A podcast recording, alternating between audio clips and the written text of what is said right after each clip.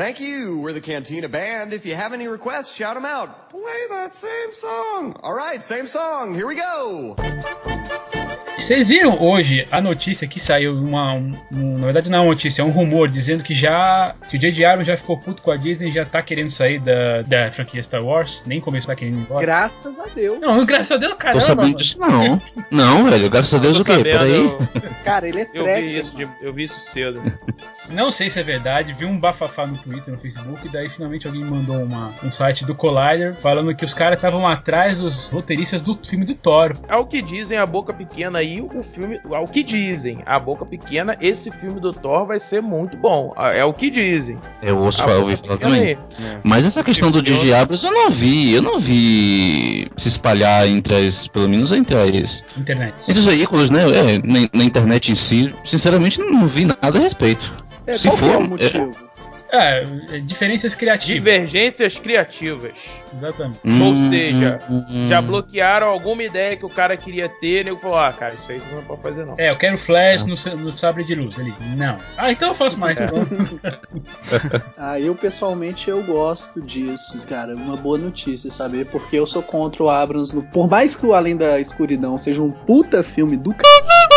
E eu não quero ele pra Guerra nas Estrelas, não, velho. Ah, cara, eu acho Ah, que mas ele é a melhor agora- pessoa pra dar jeito nessa, na Guerra das Estrelas, cara, sinceramente. Eu também Pra conduzir também hoje, hoje, eu não vejo ninguém assim que, que consiga entender esse universo e tenha. É, assim, no, eu, Bruno, analisando, não vejo não, cara. É, mas o Chama o próprio, Cronenberg, velho. o próprio. Abrams Ah, é. tem, Que isso, cara?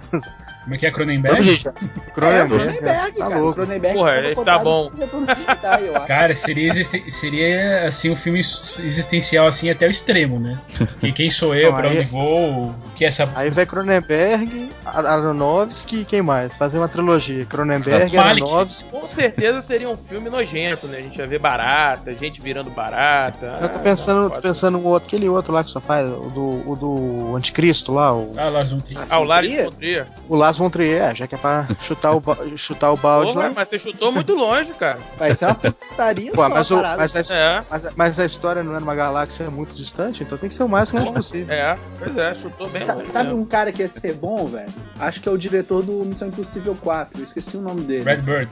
Ah, é, o. É, É, ele, é. ele, ele é Sim, interessante. Pixar, ele- né? Ele não era, não, É. não tinha sido até cotado? Tava ele tinha, cotado. Tinha, tinha sido cotado. Porque aí seria é, interno, porque é Pixar, né? Ele é da Pixar, então seria o ideal. em casa. A. Disney, a Disney cuidar do, do- É, mas eu acho que esse projeto é Ernest- pesado demais pra ele, cara. Ah, eu acho que ele daria conta, Bruno. Acho que tava não. ele, o Lester, Não, o John eu acho que Lester. nem ele, nem ele, se ele chegar pra ele e falar, você quer? Eu acho que ele não pega, não. Cara, eu acho que pega sim. Inclusive, é, tinha Ah, o tem papo caráter, que. não. Tinha o papo que ele assumiria realmente um dos outros dois filmes, que o Abrams só faria o primeiro. Né? É, Eu o não- que eu ouvi não foi isso, não. O que eu ouvi é que o Abrams, tipo, se ele fosse ficar, ele é pra pegar os três. Ah, não, pegar os três é um erro, é um absurdo. É a trilogia nova Sei, de novo. Sei, não sei, O não sei problema se é um dele é que absurdo, tem não, tudo, né? Ele tem que cuidar de tudo, né? O problema do Abrams é que ele tem competência, É chato. ele cuidar de tudo, né?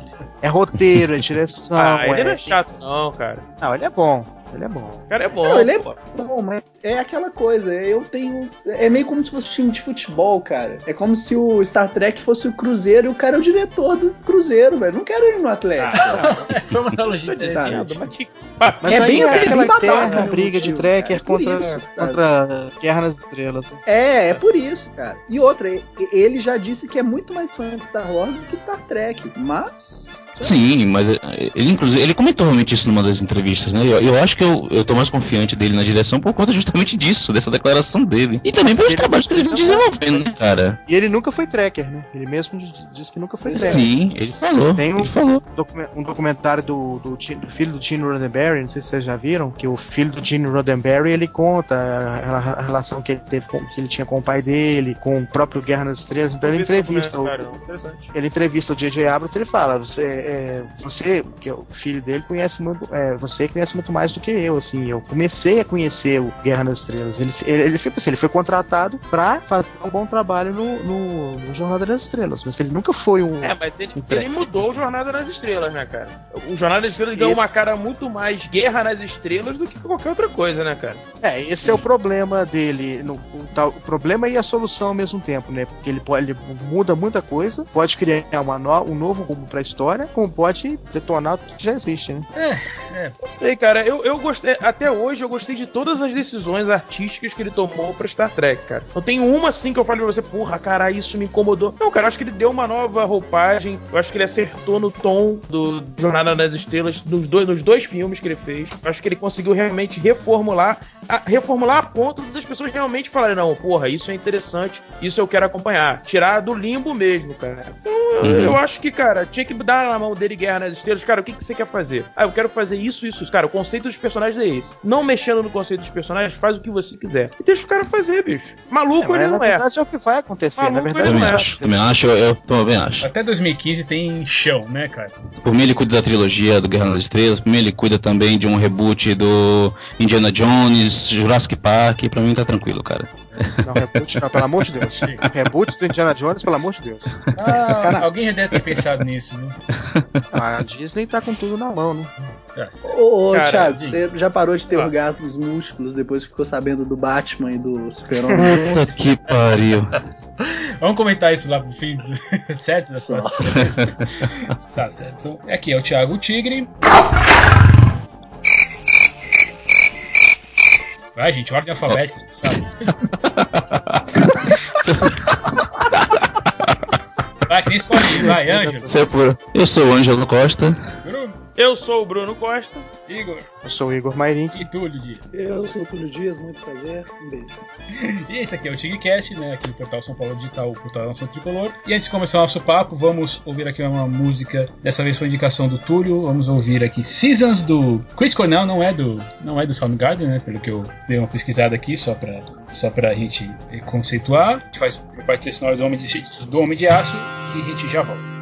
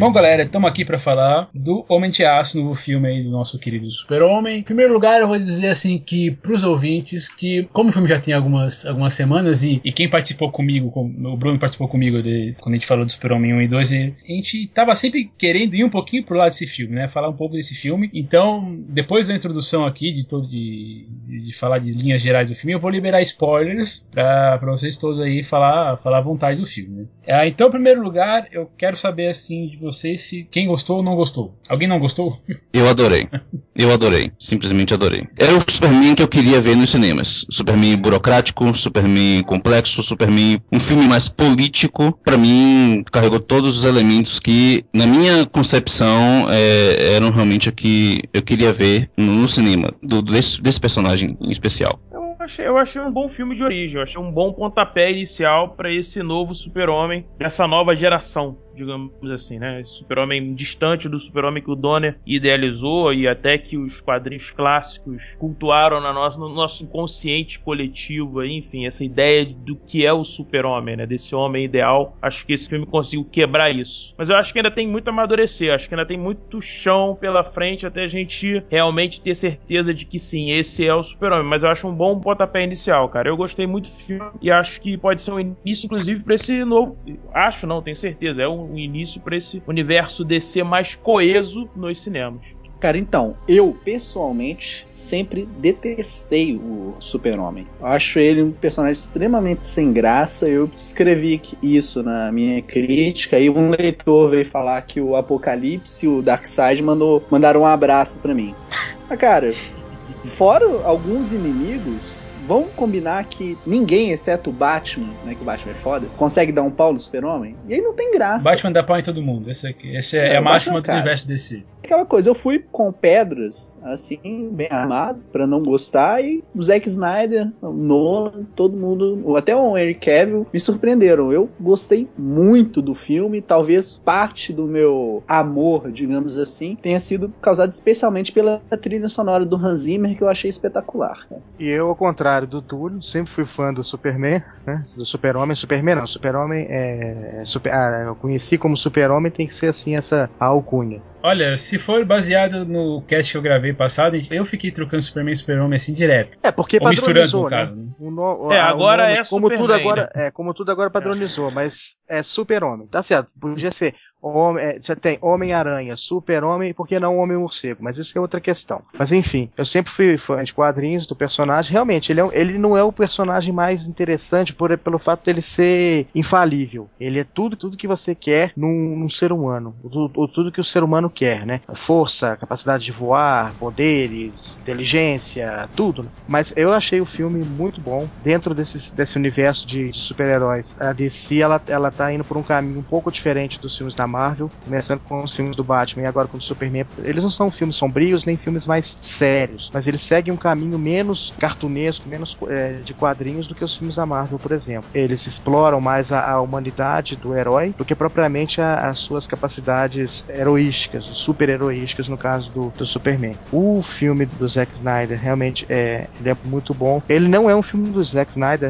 é, estilo do Zack Snyder, mas eu acho que o Snyder não tá como um diretor de aluguel. Ele tem a mão dele no filme. E dentro dos quatro filmes de, de heróis que tem esse ano, dois já estrearam e dois ainda vão estrear, eu acredito que o Superman, é o- que o Homem de Aço vai ser o melhor. Porque ele tem um o diferencial de explorar mais a humanidade, a psique dos personagens, do que propriamente a sequência de ação. Ao contrário do Homem de Ferro 3, né, que é o, o filme referência de heróis no, ah, junto com esse, ele não, não fica só na brincadeira, só na, na, na piada. O Homem de Aço não é um filme divertido, ele é até um filme dramático. Onde a gente diz que ele não é um filme de super-herói, ele é um filme de ação, um filme de ficção científica, não, mas pra mim não. Ele é um filme de super-heróis, mas de uma proposta diferente que a DC e a Warner vem fazendo né, nos últimos anos. Ô Igor, você achou alguma semelhança desse filme do Superman, Homem de Aham. Aço, com Aham. o Hulk do Ang Lee? Um Hulk do? Semelhança do Do Hulk Lee. com o Ang Lee? Não, não, você viu não. isso? É. Que coisa absurda. Túlio, Na verdade, Não, não. é pela atmosfera Quarta dramática. cachaça. Jus- Não, é pela, é sério, é pela atmosfera dramática. No filme do Ang Lee, a gente tem todo o drama ali da relação pai e filho, e o filme foi muito mal recebido. Aqui a Uhum. gente tem esse filme que explora realmente a psicologia do cara, saca? E é isso, é do caralho. É, uma premissa- Não é um filme de ação. É uma premissa semelhante, só que o, o Ang Lee, ele, ele explora a, a exaustão o tema, porque ele, é um, ele não é um diretor de filme de ação, ele é um diretor que explora a humanidade dos personagens. Dentro dessa, dessa linha, há uma semelhança, só que o filme, filme do Hulk é, é um filme dramático de super-heróis. O filme do, do Snyder é um filme de super-heróis com drama, a Só. meu ver, né? Poxa, eu. eu... Caraca, eu já foi, acho foi a volta, foi bem grande, né? Que ele deu pra chegar. Não, eu acho, eu, eu acho o contrário do Igor. Eu acho que o filme do, do Ang Lee é um filme de super-herói que existe um drama. O Hulk, ele é um super-herói né, nesse filme. Até a, que, na- a Hulk, na atmosfera verdade, que ele cria. nem é um é- super-herói, na verdade, né? É, mas a atmosfera que o Ang Lee cria é pra que esse Hulk seja encarado como herói. Lógico, tem toda a questão do Hulk ser um monstro, enfim, Sim, ele sim. ser um anti-herói e tudo mais. Mas o Ang Lee, ele cria uma atmosfera pra que você entenda o Hulk como herói, pra que você se aproxime dele pra isso. Engraçado, eu já acho o filme do Super-Homem ao contrário. Eu acho que o Super-Homem é um filme que, nos dois primeiros atos, você tem um estudo muito forte do personagem, você tem um drama humano muito pesado, o que torna. é, você sabe que é um filme de super-herói porque é um super-homem. Mas é um drama tão pesado, cara, tão pesado que até é, em alguns momentos você esquece que você tá vendo um filme de super-herói. E aí eu acho que é por Exatamente. isso que a ruptura do terceiro ato, com aquela ação desenfreada e mal construída, me incomoda muito. E aí quando o Túlio fala assim pra mim, pô, Bruno, é, eu vi muito do Ang Lee, eu, eu,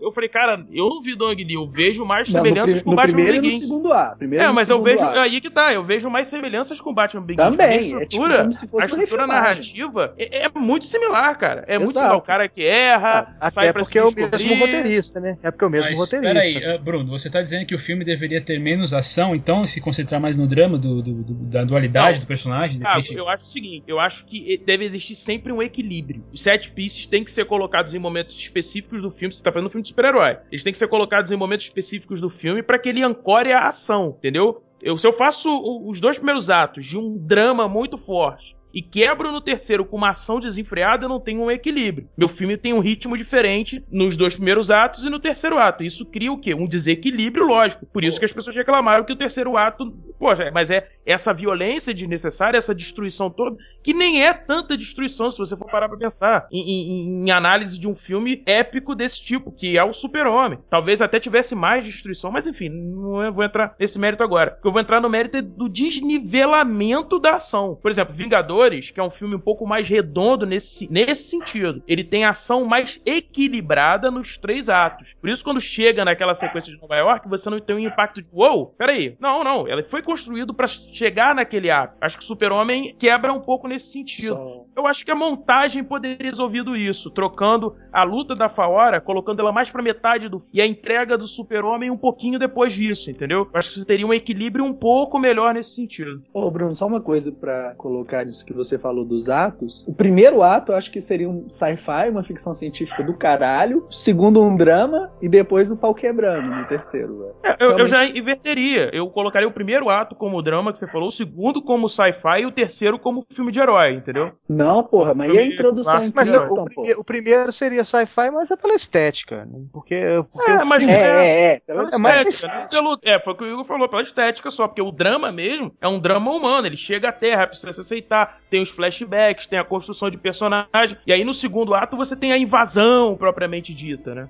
Mas esse caso, Bruno, que você e o Túlio comentaram aí sobre a construção do personagem, e aí ficou desequilibrado entre drama e, e ação. E aí você comparou com os, os Vingadores, mas não é o caso dos Vingadores porque eles já vinham de universos separados e aí não precisava dar um, digamos assim, uma introdução e aí o Homem de Aço precisou, digamos, perder esse tempo Cara, eu não acho, porque eu acho que Batman Begins o Nolan faz a mesma coisa quanto a origem, ele consegue equilibrar a ação. Você tem a ação do treinamento do Batman, ele se tornando ninja, depois você tem a ação dele agindo como Batman, depois você tem o ato final com ele uh, já em Gotham e agindo. Eu não acho, eu acho que é uma questão, problema de roteiro. Mas o ato final do, do Begins, do Batman Begins, a meu ver, ele é mais fraco do que a parte mais fraca do filme. Sim, sim. É porque mais fraco, é... mas é mais equilibrado. Porque tem que ter a, a, a sequência de ação, tem que ter o, o, a porradaria, digamos assim, né? Senão o filme vira um filme, um filme dramático, um filme de origem apenas. Sim, e a origem tá, todo tá, mas, tá, mas o Bruno tá falando aí de, de, que é mais equilibrado no Begins, mas eu tô, eu tô comparando assim, o, mentalmente falando, o potencial dos personagens. O Superman, Super-Homem, tanto faz, nem se compara com o Batman, né? Se a gente for falar, se a gente for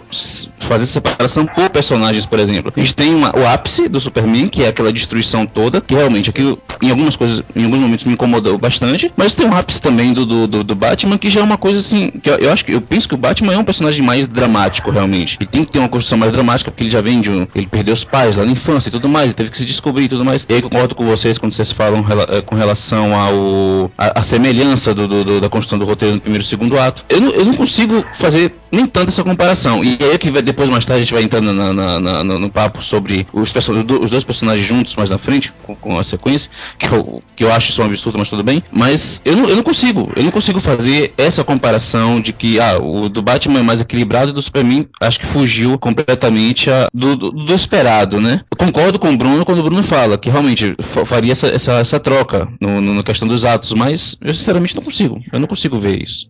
O Batman não tem um, uma, um oponente à altura nesse primeiro filme. Ele só vai ser me, é, melhor explorado e, e posto em, em, em, enfrentamento quando ele no segundo filme, porque aí ele tem um, um personagem de igual para ele que é o ah, Coringa. Discordo, no, no, no não, Homem de Aço, o Super-Homem tem um, um, rival à altura. O, prime, o Batman Begins, o Bruce Wayne, o Batman não tem antagonista. O vilão ele, é, é um vilão fraco, que não deveria ser fraco, porque é um dos vilões mais complexos da, da, da mitologia do Batman, que é o Ra's al Ghul. Só que nesse primeiro filme eles, eles, ele parece que eles focaram mais na apresentação mesmo do, do personagem, para aí sim julgar ele num conflito. O Batman Begins não tem conflito. O Superman, ele, ele, o Homem de Aço, desde o primeiro momento do filme, ele, ele tá sempre em conflito. O conflito com ele mesmo, conflito com o mundo, conflito com o igual dele. É engraçado, eu já acho que o Begins tem sim, tem, tem bastante conflito, tem os erros do próprio Bruce, tem a, a busca por quem de fato ele é, a busca por, por, se aceitar e entender que o próprio inimigo transformou numa arma, né? Eu, bom, eu vejo conflitos. Talvez em termos de estrutura, de dinâmica, eu concordo com você, Igor. Talvez o Hazal Ghul não tenha não, ele não tenha conseguido talvez estabelecer um peso, porque eu acho e acho que é por isso que inclusive que ele botou dois inimigos ali em potencial, que é o Ai, meu Deus. O esqueci o espantalho. espantalho. Espantalho, obrigado. Espantalho. Espantalho e o Raiz al Ghul, né? Talvez até porque ele também entendeu isso. Como ele ia focar muito na figura do Batman, e até é interessante porque ele tá recontando essa história, tá, tá reestruturando quem ele pensa que o Batman é, no caso o Nolan. Eu acho que ele tenta fazer isso um pouco com o Super-Homem, mas o Zod, não sei, o Michael Shannon pra mim funciona um pouco melhor, sim. Eu concordo contigo. Eu acho que ele, em termos de inimigo, em termos... até porque os dois têm um embate físico, Super-Homem e É porque Zod ele é muito o, forte, o né, Zod é um personagem de ação, né? O, Zo- o Zod, assim É, como o é, Super-Homem, é. ele é o personagem de ação e o personagem dramático ao mesmo tempo. Ele não é. ele também tem um... É verdade, é verdade, sim, Cara, sim. Eu, eu tenho uma coisa pra, do, do Zod, cara, uma observação. O Michael Shannon ele começa o filme num nível foda, saca? Ele é realmente um vilão ameaçador. Só que eu acho que a partir do momento que ele chega na Terra, cara, acho que ele perde o charme que ele tinha no começo do filme. Não sinto mais ameaça nele. Alguém Cara, concorda? eu- aí? Não, mesmo porque eu, não- eu já não sentia nem ameaça nele desde Krypton, cara. Eu, sinceramente, eu, eu gosto do, Zod- do personagem do Zod, tu- acho um personagem foda, mas eu não senti, eu, eu, sinceramente eu não comprei. Eu gosto muito do filme, mas não comprei o antagonista do Superman. Comprei desde o começo e. Eu acho que ele funcionou bem. Eu Uhum. acho que ele funcionou bem. Você, Mas você não acha que ele perdeu o né? nível ao, ao longo do filme? É porque É, eu, eu acho queria assim, ver ele mais estratégico na Terra, Túlio, sendo bem Exato. sincero contigo. Queria ver ele mais estratégico. Mas eu Pois não é. acho que ele comprometa, não. Eu acho que ele briga de igual para igual. Eu acho que a, sequência final, o que ele fala pro Super-Homem, eu acho que você consegue tridimensionalizar o personagem do, do Zod muito melhor do que o, o Raj nesse ponto. Eu concordo com o Igor, eu acho que é por isso talvez que ele funcione melhor pra mim. Mas eu não acho que ele perde força. Eu acho que ele perde em termos de você esperar que ele seja mais estratégico por ele ser um general, né? Ele tá vindo com, muda, com um exército, enfim. ele muda o foco. Ele tem um exército pra comandar, mas ele vira o soldado, porque é ele que tem que sa- sair no braço. né? Então ele Uhum. perde aquele poder, o poder do- da liderança, pra se transformar no guerreiro. né? Tal- é, É, talvez eu, essa. eu tive essa eu, eu tive essa impressão no começo do filme a atuação do Shannon tá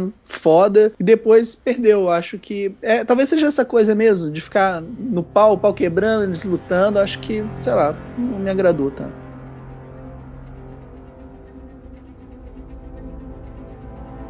Então vamos falar assim um pouquinho do, do começo, aquela ambientação lá de Krypton. Eu acho que, em primeiro lugar, é, tem gente que fala. Eu, eu vi gente reclamando um pouco do ritmo do filme, mas eu mesmo eu discordo, pelo menos assim, em, é, em parte, porque logo no começo ele já tem, as- já tem ação o suficiente para deixar a gente ligado no filme. Aparece o, o Jor-El, que é o Russell Crowe, muito legal tal. É, daí aparece logo depois ele tendo aquele discurso com, a, com o conselho para logo depois o Zod tentar tomar o poder e iniciar e aí iniciando uma guerra civil. Dar um golpe. É, dar um golpe ficou a guerra civil. Né? Naquele momento eu, eu compro sim o Zod como um personagem Eu gosto e eu gosto muito do Michael Shannon. Não sei se vocês assistiram ele naquele, naquela série Boardwalk Empire. Uhum. Eu, assim, é, eu acho que como ele é ator, ele tá. Assim, como personagem, ele tá bem encaixado lá naquela, naquela Sim. estrutura. Quanto a Krypton, tem umas coisas assim. é, visualmente que eu acho fantásticas. Vocês perceberam que a atmosfera de Krypton tem umas pequenas partículas e essas pequenas partículas que, isso, que ficam rondando o mundo, elas vão aparecer de novo mais pro fim do filme. Quando eles estão. Não. Não, putz, você tem, dê uma olhada assim. Acho que é uma coisa muito, muito interessante que ele seja assim, porque a, a ideia, mais pro final do filme, é transformar a Terra numa nova Krypton, né? Aham. Isso, exato. Aquele, naqueles dois momentos diferentes, se vocês conseguirem assistir de novo, é, talvez tenha sido alguma coisa diferente a qualidade da tela, mas não sei. Mas é, a- o ambiente de Krypton tem pequenas partículas que aparecem de terra na, na Terra de Sé na formação, quando, quando o Super-Homem tá, o Superman tá perto da, do, do moldador de mundos. Da máquina planetária. Exatamente. E também eu gosto muito da coisa assim, é, é, aquelas animações 3D, 3D, 3D, na verdade não são animações, né? Para eles seriam são um, esculturas ao vivo, digamos assim, né? De, do, do Ah, comunicador. sim, sim, Eu acho isso tudo muito legal mesmo. E para se afastar do primeiro filme, né? Do primeiro filme, do filme, do filme de, de 78, né? Com o Richard Donner, ele já faz, a- ele dá aquela quebra, né? Aparece o, o Superman chegando, o Clark, o Kal-El chegando na Terra, mas, mas aí ele ele quebra, não mostrando como os, como os Kents acharam ele e tal, eu acho que é exatamente pra dar essa, É essa diferenciação, né? Conhece. Não, mas não é só Mas é isso. porque todo mundo conhece a- a origem. Já foi, já foi contado nos cinemas, não precisa mostrar mais uma vez isso. Já teve uma série. Eu acho que eles pensaram justamente nisso. Já, já, já teve filmes sobre Superman, já teve a série sobre Superman. Já- o pessoal já acompanha os quadrinhos há muito tempo. Eu acho que eles justamente queriam, não queriam mais perder tempo em, em reintroduzir um personagem, um, um personagem já conhecido. por todos. Não focaram nisso. Eu, acho eu gostei bastante da forma como eles trabalharam. Eles inseriram. Assim, ó, você quer, vocês querem saber como é que foi a criação do, do, desse, do jovem Clark? Beleza, vamos colocar em forma de flashbacks. Eu achei isso sensacional. Eu também deu, achei, eu gostei bastante. É, deu uma dinâmica no filme, sabe? Por mais é, isso, exatamente isso, eu acho que foi dinâmico, mas exatamente, é o máximo para se diferenciar do filme anterior. Tanto que eles não acham Clark com o bebê, eles mudam o nome do filme, eles não chamam Superman da Man of Steel, chamam direto de Man of Steel e tal. São essas coisinhas assim para diferenciar, tanto por, como por exemplo não usar o Luthor logo de cara, que é o vilão mais icônico do, da, do Superman, queira ou não queira. Só tem um detalhe, porque eu acho assim, uma coisa que, que eu tenho reparado em, em podcasts, em críticas, assim, é justamente essa, essa coisa que eu acho errada de querer comparar esse filme com o um filme de 78. Mas a gente não tá comparando. Não, não, não, não, não é o caso aqui. Eu tô dizendo que é um. É um sempre tem essa frase, assim, é o filme. É porque ele é muito icônico. Então, realmente, ele é referencial. Ele virou referência para os quadrinhos, para séries, enfim. Só que, assim, é outra proposta. Os elementos básicos da mitologia do super-homem do super estão em todas as versões. Só que, é, como o filme de 78 é tão icônico, né, tão, é tão, é tão marcante, muita gente comparou. Aí, tem, às vezes, não achou bom esse novo filme por causa disso. Não é o caso aqui, mas eu tô dizendo isso. É porque ele é tão marcante que usa como referência. E não é, ele não tem, ele não tem a pretensão nenhuma de ser parecido com aquele filme. Ele tem easter eggs, ele tem é, homenagens. Mas não tem nada a ver uma coisa com a outra, né? Cara, eu, é, eu sou advogado ele... do diabo aqui, cara. Não sei, não sei, se o Thiago quer fazer isso no final ou não. mas vocês gostaram mais de qual? Do de 78 ou desse? Não, 78. Desse, 78, desse, 78 ainda é meu 78 preferido. É, é, o 78 tá, é, é memória afetiva, né? Mas tá lá, viu? Tá o que pau, Não, sim, mas qualquer filme de, de 2013, 2014, 2016, vai, tecnicamente, de roteiro, vai ser melhor estruturado que um filme de, set, de 1970. É o que a gente falou no, no, no do Massacre Exceto da Serra no caso do Poderoso Chefão. É, então, é, tem, tem exceções, né? Taxi Drive. Como a gente falou, é, como a gente falou mas, aí, mas aí não é franquia, né? Aí é uma obra isolada. Sim. É a gente falou do Massacre da Serra Elétrica. E o de, o de hoje, ele é melhor tecnicamente, ele, ele tem um ritmo mais, mais dinâmico do que o do original. Só que o do original, ele tem seu, uh, ele, elementos, é, qualidades que fazem com que ele se torne clássico e quem viu no, na, na época, ou viu pouco depois, vai achar melhor do que o de hoje, porque o ritmo é diferente, o nível, o clima é diferente, né? Eu acho, cara, que não dá para fazer essa comparação, porque o super-homem atual é um super-homem que tá em fase de formação para se tornar aquele que o Donner idealizou. Eu acho que é basicamente Sim. isso. Ele é o tapa inicial, é, é, o que você não viu que aconteceu com o super-homem, entre uhum. aspas, para ele se tornar o ideal que o Donner pensou naquele tempo, que provavelmente vai ser mais explorado ele enquanto ícone de super-herói. Ah, então essa coisa de comparar qual, ah, qual filme é melhor é difícil, cara, porque o Igor falou uma coisa muito interessante. Os dois filmes, ele, a gente tem que analisar eles na sua época. O que que dava pro Donner fazer Com na certeza, época dele e o que que dava pro, pro, pro, pro, Nolan fazer na época dele junto com o Snyder e tudo mais. E pra época que o Donner fez o filme, cara, ele é incrível. Ele funciona muito Sim. bem, ele idealiza o personagem, tem construção, o ritmo, mesmo sendo um ritmo mais lento, é um ritmo bom pro filme daquela época, pra proposta daquela época, a parte técnica para aquela época é muito boa. Você também tem tudo isso nesse filme, só que eu acho que esse filme tem problemas de ritmo muito mais sérios do que o filme do, do Donner, por exemplo, nesse ponto.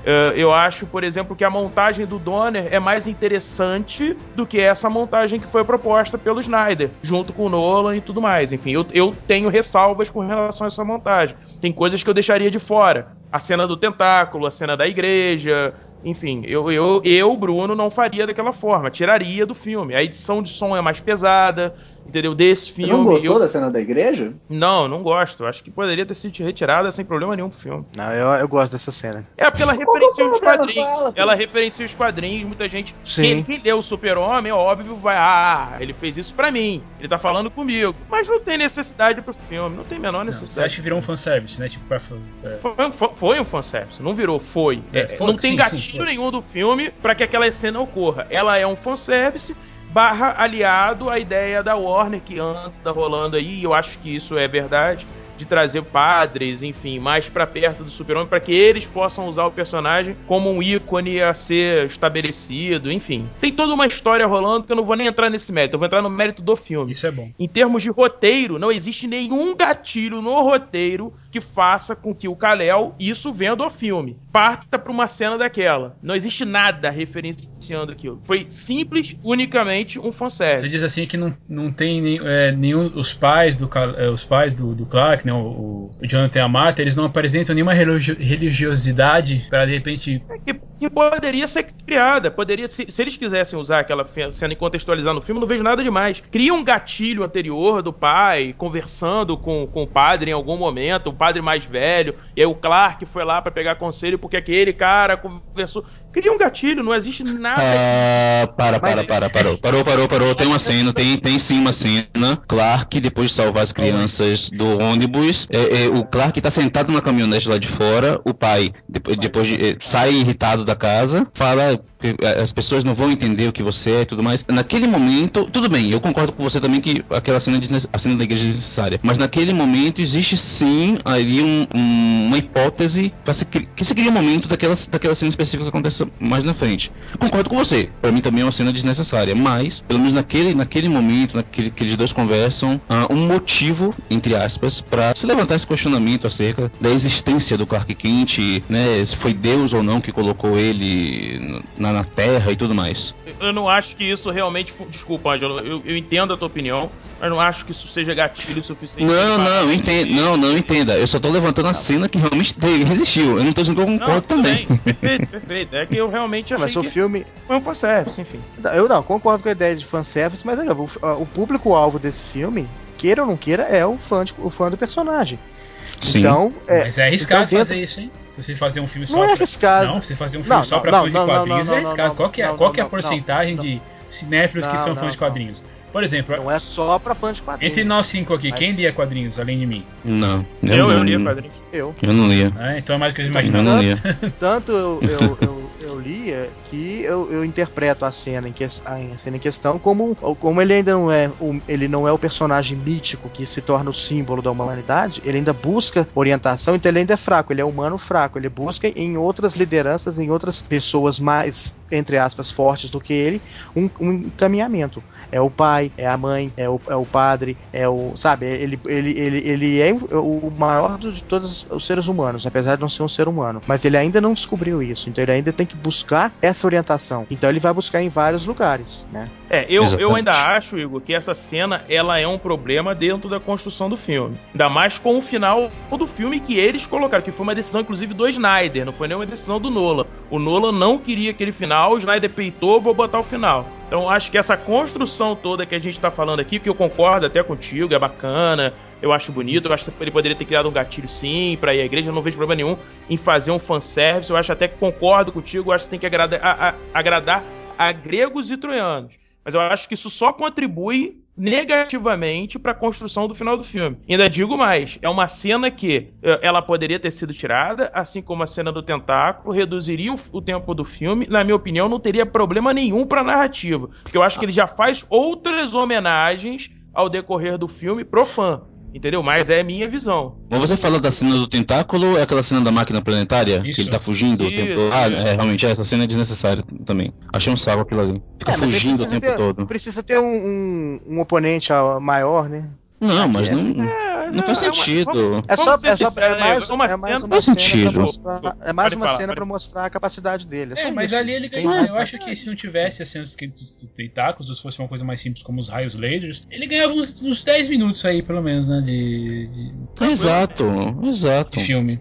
Ô, ô, Bruno, qual que era o final que o Nolan queria, você sabe? O final do Nolan é, é que o Zod fosse pra. Zo- Zona Fantasma. Mas enfim, eu vou falar de novo do começo do filme, é, aí do quando o Zod é, e a Faora e os outros lá, o Ja- o Jacques Fur, são isolados no Zona Fantasma.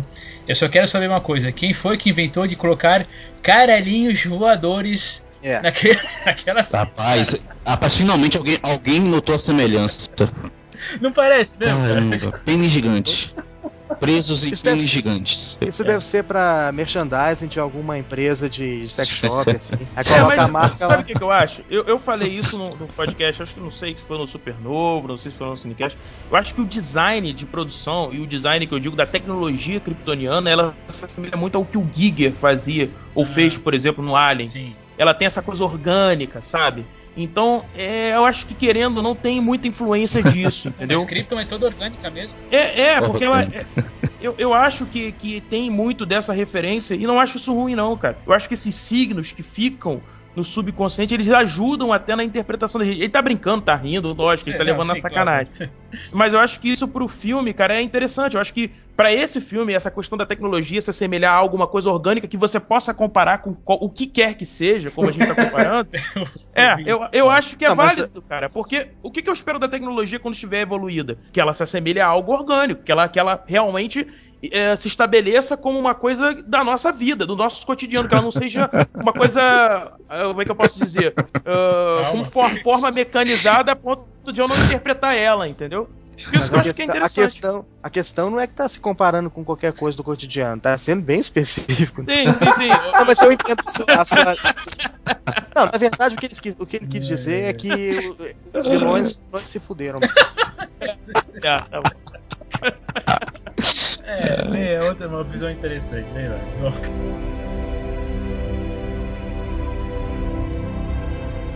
É interessante você ter falado, Bruno, sobre, a orga- sobre o, a- o organismo né, de Krypton, né, o Krypton ser orgânico.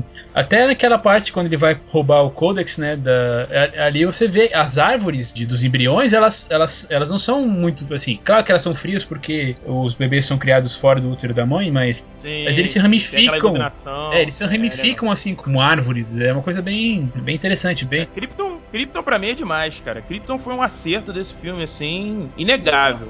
Eu, eu gostaria muito de ver muito mais de Krypton. Realmente Valia um conhecer o que, que é o planeta. daquilo. Valia, valia um filme. Valia um, valia um prequel Sim. falando sobre, sobre Krypton. O Russell Crowe falou, falou que toparia fazer um prequel aí com ele como Jor-El. Existe quadrinhos pra isso, né? Pra eles buscarem referência, não existe? Não, sim, mas dentro, mas dentro desse universo. Né? Eu soube que se lançou uma, uma, uma HQ, que é, uma, é um prelúdio ao filme, mas ela se passa tipo é, 20 mil anos antes da história. É, fala, da nave, fala da nave que, que veio pra Terra. Que veio pra Terra, que, segundo os especialistas aí, a Supergirl estaria na nave, né? Seria interessante. ah, É, alguém, alguém tá, saiu daquela nave. Não, mas É. Não sei se vocês leram um, um link que rodou por aí dos easter eggs que encontraram nesse novo Superman. E um dos easter eggs, é, uma teoria lógica, aponta justamente que a Supergirl teria saído naquela cápsula que estava aberta quando ele É, entrou. eu acho é, que é o que própria- dizem, parece que no quadrinho fala. apareceu. Tá, mas a, mas a pergunta que fica é, é, aquela nave chegou na Terra 20 mil anos. A Supergirl viveu todo esse tempo na Terra? Não, Tudo bem, provavelmente né? ela foi hibernação. criogenia. Provavelmente Ela é exatamente isso. Pode ser o Cripto também, né? de- Não, Hum. não, é a Supergirl, ela tava em criogenia e ela se liberou. Tipo, mas o depois pro- que o aí- Super-Homem já tava mais velho, ela com certeza. Porque aí segue certinho, cara, né? Pelo menos a última versão da, da Supergirl fica mais coerente, né? Pode ser. cara, se meter podem fazer essa muita super coisa. moça no filme, eu vou apelar. Porra. Palhaçada, mano. É, calma. É, é a dupla Silfo Dias e Túlio Dias, né, cara? Impressionante. Falando sobre é, estilo de filmagem, uma coisa que me incomodou um pouco no começo, mas eu entendi, foi aquela questão da câmera nunca ficar fixa. Você sabe o que eu tô Câmera dizendo? Sabe? A câmera na mão, literalmente. Todos os momentos, até os mais, digamos, os mais, ín- os mais íntimos, como o Clark falando com o Jonathan, é, essa câmera não, não para. Isso ligado a um, a um momento mais pra frente, quando o Superman começa a lutar com a Faora e o outro gigante lá, que não, que não vou lembrar, não vou lembrar o nome, ele vai ser o gigante kryptoniano, assim, só para questão de, de podermos dar nome aos bois. É, me mostra assim que ele- o Nolan quis fazer um filme assim da- é, do ponto de vista humano. Então, assim, é uma pessoa quando vai, vai ver a outra tal, se ela estivesse filmando, ela teria com a câmera na mão. Se nós estivéssemos ali na luta entre os três, a gente não ia ver o movimento intermediário, a gente só ia ver o, o movimento inicial e o fim. Isso é uma das coisas assim que me agradou na, na parte da direção do Nolan, não sei se- do Nolan, do Snyder. Do Nolan, do Snyder. Snyder. O Nolan, cara, o, o Nolan. O Viu, já ia na sua.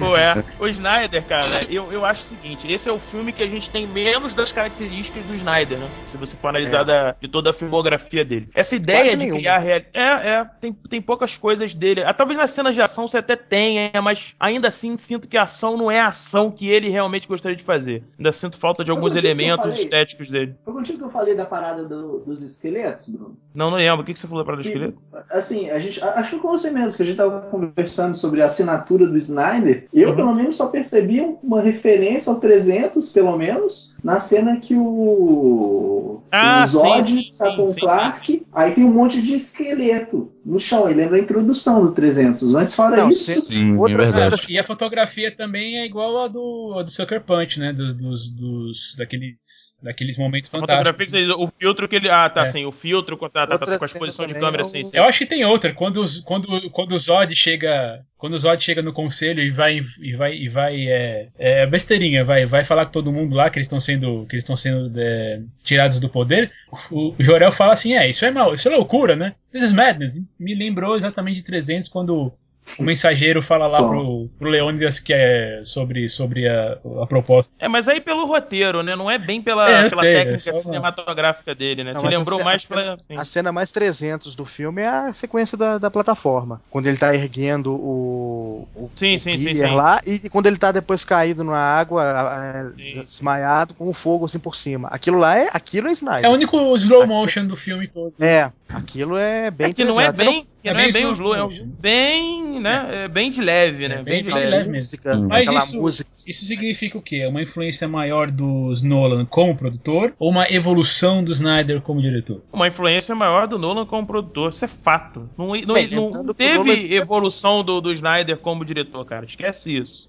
Não, tô só, tô só ele pudesse eu não fazer o filme- Não, não, não teve, não teve, cara. Você percebe que não teve. Os planos que ele faz ainda são muito mal feitos em determinados pontos. A forma de filmar dele em algumas coisas me irrita, principalmente na parte dramática, cara. Porra, deixa o plano mais longo, cara. Dá um campo de profundidade maior. Faz, sabe, uma cena um, um pouco menos. sa- é- Eu não entendo certas, certas questões que o Snyder quer fazer, cara, entendeu? E você falou É, bem é do- complicado. do, profu- do campo de profundidade que é bem pequeno, né? Costuma ser bem pequeno. Isso é uma coisa assim que, por exemplo, quando converteu pro 3D, né? Que só falando assim, a única coisa, a única coisa que eu vou falar do 3D nesse programa é que estragou totalmente, né? Quase, quase estraga a fotografia do filme, cara. Tem umas cenas que você vê que o Snyder ele quer fazer. Ele, ele, até, ele até sabe como fazer, mas ele não consegue fazer bem executado. Tem uma cena que o, o Clark tá na- no, no primeiro plano, eh, à direita da sua tela, e você tem o Jonathan à esquerda andando, conversando. Aquela cena ali, ele tinha que deixar, cara, um plano mais longo, entendeu? Deixar eles conversarem mais, evoluir enquanto personagens. Aí o que que faz? Aí na montagem, porque com certeza ele também chegou lá, não, não,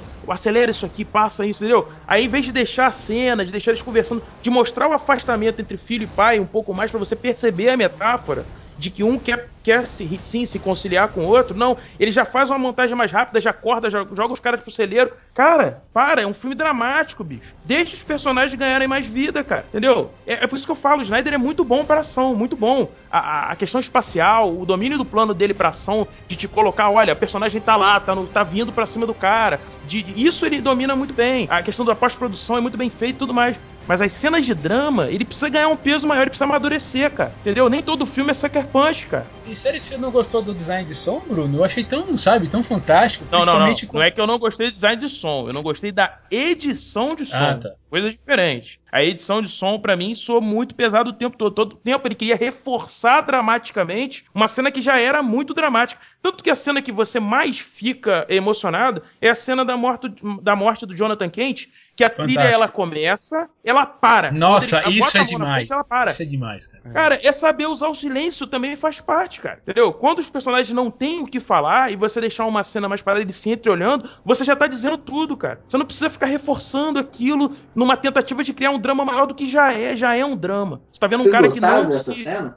Você quer dizer assim, Eu adorei, você quer cara, dizer, nossa, é, eu sei o que você quer dizer. Velha- vamos chegar naquela velha história que estamos discutindo, eu já vi muita gente discutindo. Afinal de contas, como em que, que pessoa em seu juízo perfeito não salvaria o próprio pai, por mais que seja Né? mostrar os poderes, aí se, se mostrar pro mundo como um tipo um, um semi-anjo, vai. Eu, eu acho Cara, que eu, eu acho eu não que vejo problema nenhum com essa Eu cena. Vocês acho que tem veem, esse problema? é Não, também que não. foi- é o jeito que ele foi criado. Não. É o jeito que ele, que ele via ele via o mundo de um certo modo e também aquela coisa, né? Já tinha historinhas, né? Primeiro a cena do fugiu do ônibus, né? Tinha uma, já tinha algum away aí sobre, sobre o Clark, né? Imagina se de repente ele, ele sobrevive a uma, uma de, um, de um tornado, de um furacão, é aí que ia, ia ser complicado, né? Mas fala aí, Túlio, você acha que você tá Eu achei tudo um completo absurdo. Uh, começar da escolha do Clark ter permitido o pai dele buscar a droga do cachorro, sabe? Outra. é, Pô, mas ele não foi só buscar o cachorro, Túlio. Ele foi salvar a gente que tava lá. foi cuidar cara. da mãe dele, é? Não, ele não, deixou, a, criança, foi ele cuidar da deixou a criança com- ele deixou a criança no colo do Clark e falou: leva eles pra lá, Vai, cuida dele, salva mãe, Ele foi É, pegar mas gente, aí que tá, cara. Eu acho que tinha que ter sido o contrário, sabe? O Clark tem que pegar o cachorro, dar uma porrada no pai dele. Mas E, aí porra, teu tá- pai tá morrendo.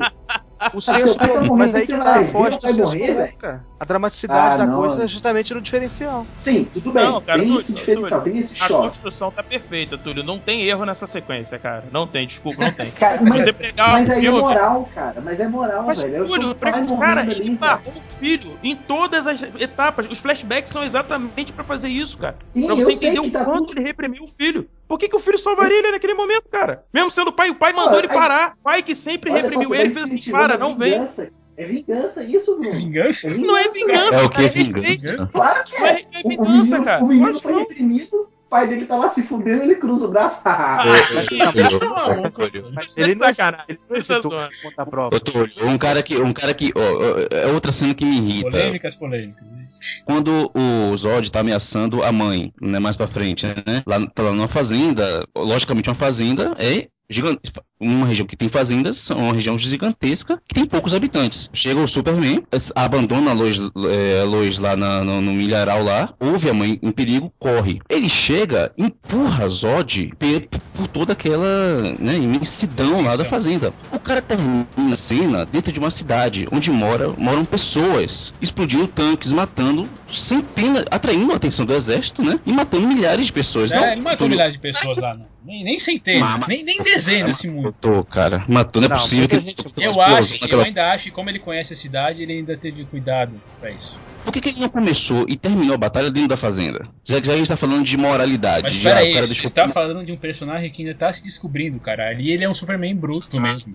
É a fúria. Ele não tem, ele não vai parar pra, pra calcular. Eu vou chegar assim, vou fazer a curva aqui, vou chegar nessa velocidade. Não, ele, ele tá irascível. Ele tá totalmente descontrolado. Ô, Ângelo, você tá jogando, você tá jogando esse super-homem pelo super-homem do Donner. O super-homem do Donner faria isso. Esse super-homem não. É, ele, é- ele é, essas quase que o tá falando nem me incomodam, cara. Eu entendo, assim, é isso que o, o Bruno, o Igor, o Thiago estão falando, que é um super-homem diferente. É um super-homem que tá começando a se descobrir. Cara, mas o Sabe, bom senso. sei lá, cara, essa parte- Nessa hora, me desculpe, cara. Cara, se você É, não, tiver em fúria, bem, vendo sua é- mãe sendo ameaçada e partindo pra cima do cara, não existe bom senso, Ângelo. Desculpa, Você cara. vai Pra pensar mim, nos assim, outros. E outra, outra. Você outra tá, coisa você tá na guerra, cara. Você tá na guerra. Na guerra, meu camarada. Infelizmente, você tá sendo invadido por exército de super-homens. Essa é a verdade. Na guerra, meu amigo, felizmente existe casualidade. Você vai tentar salvar o máximo de gente possível.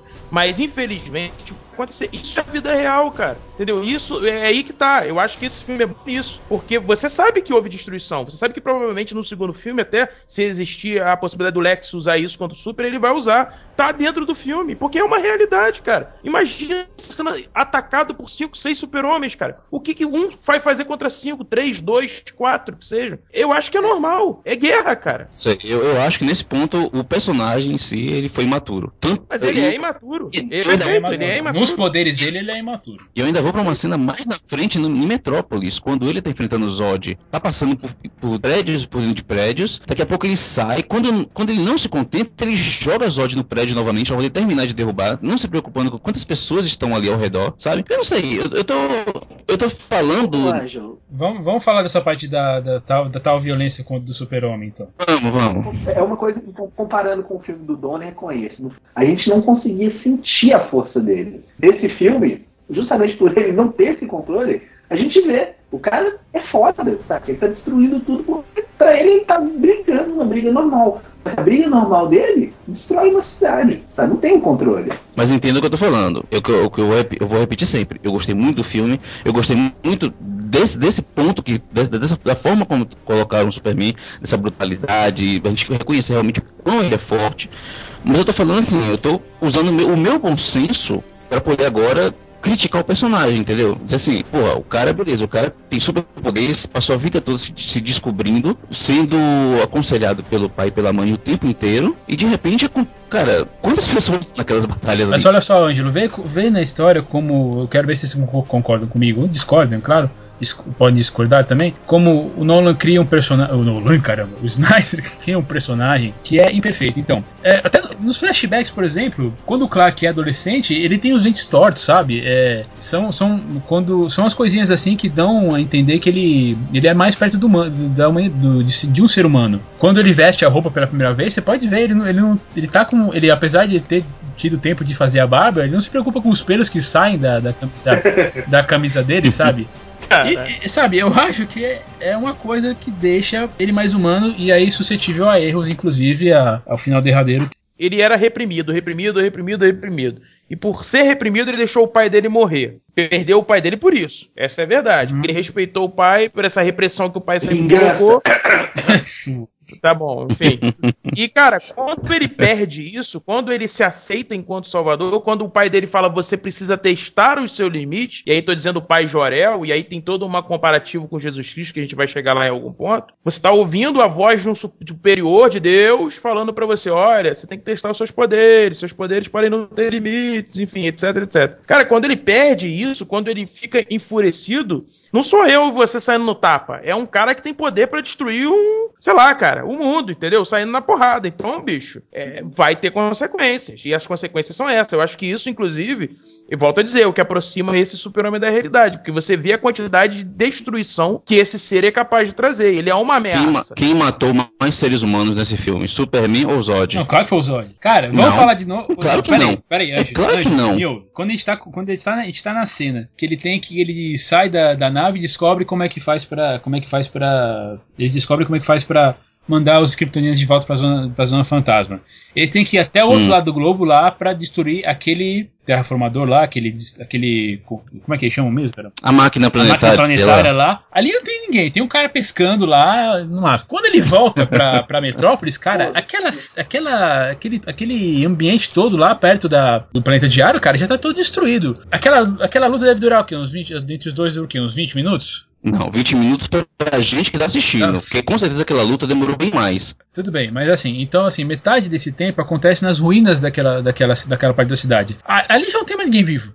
Assim, quem, quem fora, fora os três lá do, do planeta diário, né? É, aí quando ele vai pra parte que tá ainda inteira da cidade, cara, pode notar, o Superman faz de tudo para manter a luta no ar. Eventualmente não dá, né? Ele tem que. Ele acaba. O Zod joga ele contra um prédio, ele faz a mesma coisa. Mas eu não, eu não acho que é injusto você falar assim que ele foi um, um assassino em massa aí desse. É, eu acho que a máquina, a máquina kryptoniana por si só já teria. Com certeza ela agiu no mundo todo, né? Pelo que a gente entende, ela não agiu só em Metrópolis, com certeza matou muita gente. Mas, enfim, eu acho. É, acho seria, você... Ele seria um assassino se ele tivesse consciência do que ele estava fazendo. Isso chamando ele de assassino. Vamos. vamos a, a, batalha, é, a batalha é isso, dele, a batalha dele com os Zod resultou em muitas mortes. É como que um, dois exércitos se, se enfrentando no, num campo de batalha e quem estiver perto vai, vai sofrer as consequências. É, ele, ele, eu penso a mesma coisa. É, é, é, a consequência de uma batalha de dois, entre, dois, entre dois deuses. É, é Exato, perfeito. É você, é você brigando, é você brigando com um, um amigo seu, assim, você tendo uma discussão num, em cima de um formigueiro. Quem está por perto vai sofrer a sua a, a, a, consequência da sua ação. Mas, ele, mas não que a, a sua ação é para eles, né? É uma consequência. Você está tentando impedir esse cara de continuar a, a, ação, né? E lógico, cara, dois seres da força que eles tinham, bicho, você não querer destruição, é, eu, eu acho estranho, cara. Assim, eu acho que é um argumento meio, meio esquisito, não, sabe? Assim, ah, não, não, destruição é demais, enfim, sei lá. Eu gostei muito das cenas. Eu tô falando, eu, uma, fazendo uma análise crítica com o meu bom senso. Eu tô fazendo uma análise Lex Luthor, pronto. O que, o, ah, sim, o que, aí sim. Pronto, eu tô fazendo uma análise Lex Luthor. O que, ele vai, o que provavelmente vai ser o gancho pro próximo filme. Porra, sim, sou empresário, destruiu a cidade, matou gente, quem é esse cara, sabe? Eu tô fazendo uma análise sim. meio assim, meio antagonista mesmo do, do, do da situação. Repito, eu gostei muito do filme, mas isso não me impediu de ver alguns defeitos ou de fazer uma, uma crítica justamente por fora, Sim, né? o filme não é perfeito Acerca mesmo. do personagem. Eu acho só, ele, é- ele é ótimo, mas. Olha só, eu acho que o Homem de Aço 2, desculpa, não sei se vai ter Lex Luthor não, velho. Vai ter o Batman quebrando o pau com ele, velho. Nada, mas não vai ser nada. só isso, Batman, né? Batman, Não, não, Batman, não, não, vamos- 10 não. segundos finais. Vamos deixar isso. Batman, 10 segundos finais. Duvido, duvido. Vamos duvido. deixar, Dez é, segundos, vamos, não. vamos deixar Não isso. acho. Peraí, Segundos vamos deixar isso. vamos deixar isso aí pro fim da, da conversa. Eu só queria, eu só queria comentar que nessa questão de, dra- da- de dramaticidade, de novo, eu ainda consigo ver um pouco mais do que, o, do que o Bruno. Por exemplo, de novo comparando com os Vingadores, a briga entre, entre eles lá em Nova York me pareceu mais um passeio no parque, sabe? Mas não, Não, em aqui, termos de drama, sim. Em termos de drama, perfeito. E aí, quando acontece em- Quando acontece em Metrópolis, cara, você pode ver. Até quando o- aquele. O destruidor de mundos tá lá fazendo o trabalho dele, aquele trabalho de batista, batistaca, cara, você pode ver até alguns corpos subindo junto com aquela. com aquela com aquele, naquele movimento. Acho Não, muito em termos interessante. de drama, não tem que comparar. O Super-Homem realmente tem uma profundidade muito maior do que o Vingadores. A proposta do Vingadores não é essa. Mas em termos de equilíbrio da ação, o Vingadores eu acho que é bem mais interessante do que o Super-Homem. São propostas diferentes. Concordo, concordo. Porque divide, né? Não é só dois se batendo, tem um monte pra bater. Então você, É, você não tem sabe um pra, que, monte, pra que lado tem- olhar. Você não sabe pra que É, lado o- olhar o, primeiro. O, o, o filme, no todo dele, você tem as cenas de ação, eu acho que elas são, são bem pautadas pra pra segurar a história, por, por, por pior que ela possa ser, Os Vingadores não é uma história tão profunda, apesar de ser uma história redondinha, ela funciona, mas ela tem a ação ali bem pautada e a apresentação dos personagens. Eu acho que o Super-Homem, volta a dizer, é, é um filme ruim? Não é, ele só é desequilibrado nesse ponto, entendeu? Aí quando vem a ação no final, todo mundo vai falar, porra, mas tem ação demais, cacete. Não, não é, porque tá desequilibrado, não é que tem ação demais. Você esqueceu dos dois atos que foi construção de personagem, entendeu? É o que eu tô falando. Se eles fossem mais equilibrados nos dois atos, o filme teria sido mais redondo. A montagem, volto a dizer, poderia ter ajudado nesse ponto. O roteiro poderia ter invertido a sequência da Fawara lá. Cara, já resolveria 50% disso, entendeu? Só que vem tudo de uma vez só. Aí vem uma luta emendando na outra. E realmente é, é muita coisa, né, cara?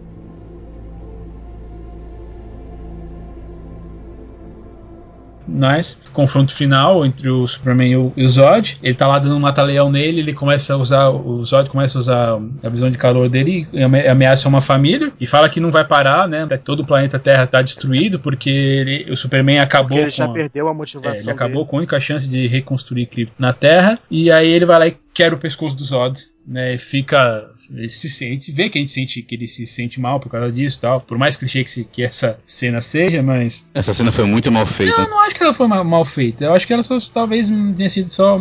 É assim, é clichê Não, eu mesmo. digo Ô, justamente- o grito dele eu digo Thiago, você, você me permite, ra- rapidamente. Igor, você é fã do Super-Homem que você falou, não é? Você acompanha as- os quadrinhos e tudo mais, não é isso? O que, que você Sim. achou, cara, dessa sequência final da morte do Zod? Ah, cara, eu, vou te, eu te respondo nem com base nos quadrinhos, mas com base nos, em outros filmes de heróis. É uma morte de vilão, no final, necessária. Uhum. Não é igual, por exemplo, uma- a morte de um Dr. Octopus no Homem-Aranha 2, ou de um, um Hazal Ghul no Batman Begins, sabe? Tipo assim, você ou do, do Duende Verde no primeiro Homem-Aranha, porque antigamente tinha essa ideia de que o, vil- é, o herói matava o vilão. Todo filme do Batman, né, os filmes do, do Tim Burton, os do Joe Schumacher, o herói matava o vilão no final. Coringa morre no primeiro filme, como, né? Como é que morre, mata É. o Coringa? Então, assim, é, é Mas- simplesmente Mas que é uma ideia do que o vilão mesmo morreu pe- pelo fato de, de agir daquela forma, né? Do vilão. O Sim. vilão se, se entregou pra morte, não o super-herói realmente de fato o matou de fato direito, digamos assim. Né? Alguns, casos, né? Porque, porque você não mata um, um- um- Nos quadrinhos você mata um vilão, por exemplo, mas ele volta sempre. Porque você precisa daquele personagem, porque você não pode construir muitos heróis. Mas você tem que ter muitos vilões para que, o seu- pra que o seu herói não fique repetitivo. Mas no caso do, do, do Homem de Aço, ele- eles construíram toda uma, uma, uma ideia de que era o último recurso. Tanto que ele mata e se penitencia, né? Dá aquele grito. Ele, na verdade, ele grita muito nesse filme, né? O Super-Homem tá gritando a torta e a direita nesse filme.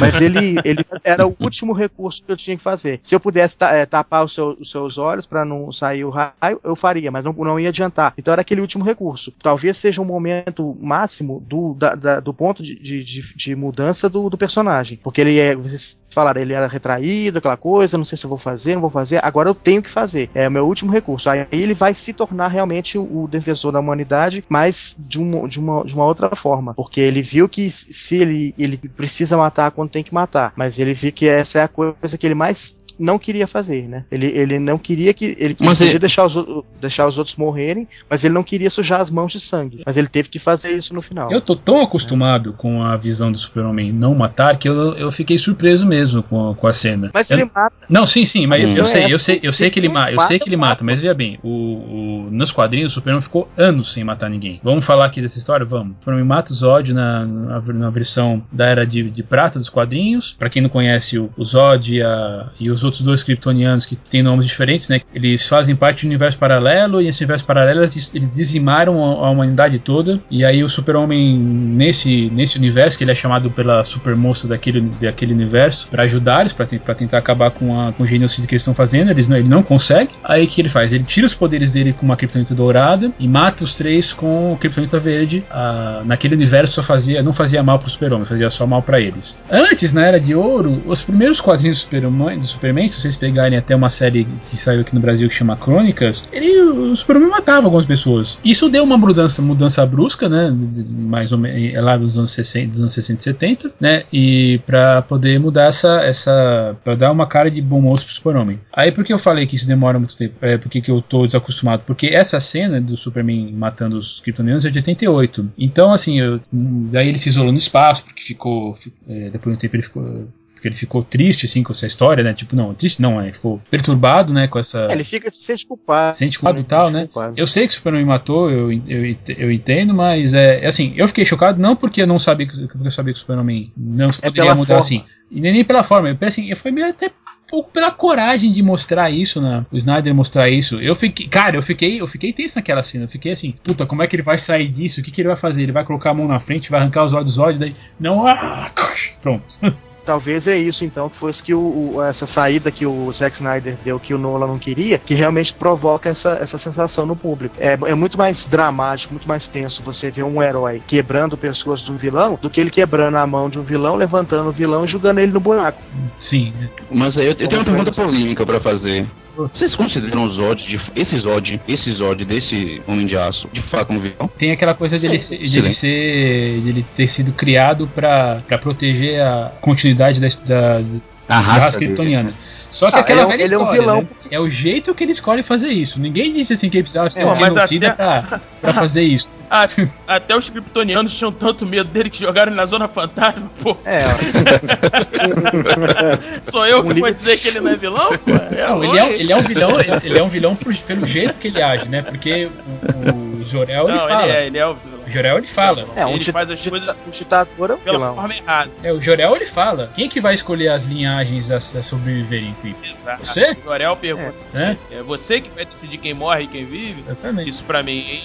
Aí que tá a grande questão da coisa, né? Se o. no- acho que a- morte do Não, mas Zod. peraí. Tô operando. Não, alguém comentou aí que o, um ditador é um vilão. Depende da cabeça de quem.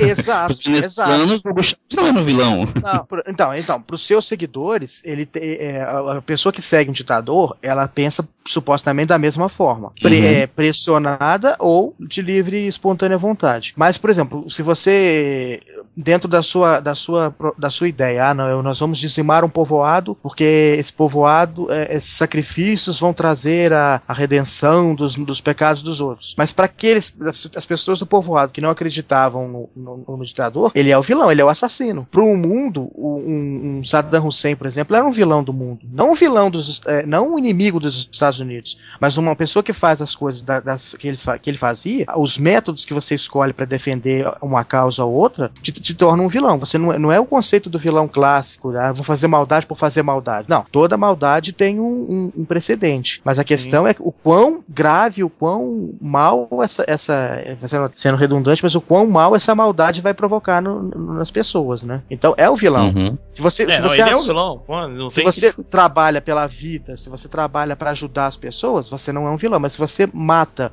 as pessoas pela causa que for, você é um vilão. Você tá tirando a vida que você que não é sua, né? É só você parar pra pensar, cara. O que, que o Jorel queria? O Jorel queria que o, que o Kal-El fosse uma ponte entre kryptonianos e humanos. Que eles pudessem Hum. conviver juntos. O Zod simplesmente falou: não, não tem que conviver juntos. Os humanos É. não, não tem que mais viver, cara. Ele tá, ele tá pregando o É, o, genocídio. o, o Jorel não era também assim, não é também o, o bom moço. Ele Não, queria, não era, mas- ele queria expandir, assim, vamos, vocês já Sim. estão condenados, vamos expandir. Eu tenho a solução. Se ele, se depois que expandisse a população de Krypton pelo universo, se ele seria o governante, a gente não sabe.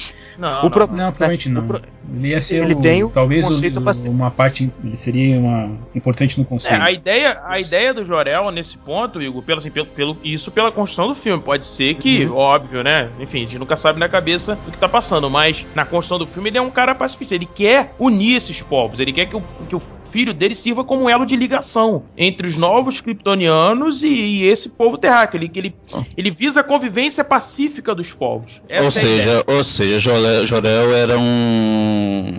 Era um. Era de- da esquerda, era um socialista. Mas aí, aí isso entra numa outra discussão que assim, você Não, tem não, é claro. plano de salvação, você tem esse plano de salvação. E quando o plano estiver realizado? E esse assunto não acabou, né? Porque afinal de contas o Codex ainda tá dentro do Kal-El, né? Quem disse que não pode acontecer? Exatamente. Sim, mas aí, o, aí, tem, aí que tem a grande questão do filme, porque o Super-Homem ele destrói, e, e essa cena também ela é estranha, porque ele fala uma coisa que eu não espero que o Super-Homem faça, que é o que? O Zod fala pra ele, cara, se você destruir essa nave, você vai destruir a possibilidade dos kryptonianos voltarem à vida. E ele fala, não, eles já tiveram a chance deles, e vapo, destrói a nave. É, isso é. cara, mas isso é, isso é meio também, isso é, isso também é uma questão de ponto de vista, né? Digamos assim, ele não matou ninguém ali, ele só impediu a chance de que de, de existirem novos kryptonianos, não é isso? É, Pô, cara, você exterminou a raça, não tem mais como Não. Não, mas a, a raça já estava exterminada. Aqui, a, a herança, a herança genética é que preserva, mas não é que você, se você tirar o sangue do super-homem, você vai clonar e fazer nascer aquelas pessoas. Não. é, ele mandou. é- o que, que é ele o- tem lá dentro é o é- DNA, é- né? Tipo, é o DNA do é, Bruno, do Igor, do Ângelo. Calma, tem a Supergirl pra ir procriar mais, mais pra frente.